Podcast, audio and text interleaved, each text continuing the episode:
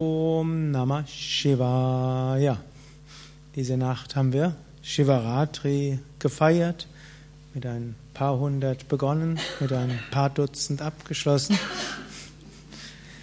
Eine große Schwingung erzeugt, Herzen berührt und in Shiva ist zum einen Om Namah Shivaya, Ehrerbietung an das Göttliche und dann Shivoham.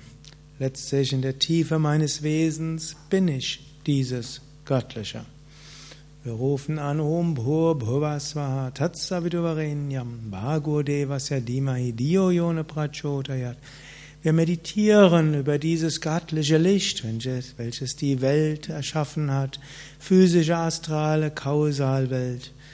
Wir verehren dieses göttliche Licht, wir meditieren darüber, möge es mich von innen heraus antreiben, möge es mich zur Erleuchtung führen. Und dann sagen wir, Nityananda Swarupa Shivoham, meine wahre Natur ist Shiva und ich bin Nitya, ewig, Ananda, Freude. Das ist Swarupa, meine wahre Natur.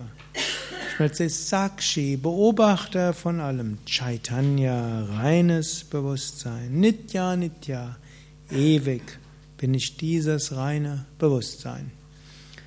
Und man kann sagen, so im Alltag können wir zwischen diesen beiden ja, Einstellungen hin und her pendeln.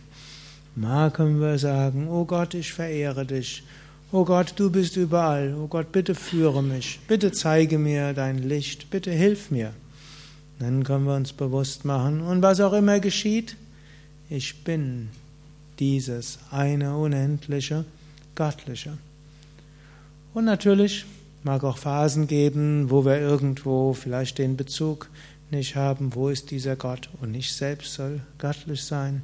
Das ist alles ein bisschen kompliziert. Ich diene jetzt einfach und schaue, was ich Gutes bewirken kann, nennt sich dann Karma-Yoga. Ich überlege, wie ich mit meinem Geist geschickt umgehe, nennt sich dann Raja-Yoga. Und dann schaue ich, dass ich wenigstens gesund bin und mehr Energie habe. Das nennt sich dann Hatha Yoga. Und dann praktiziere ich ein bisschen intensiver, nennt sich dann Kundalini Yoga.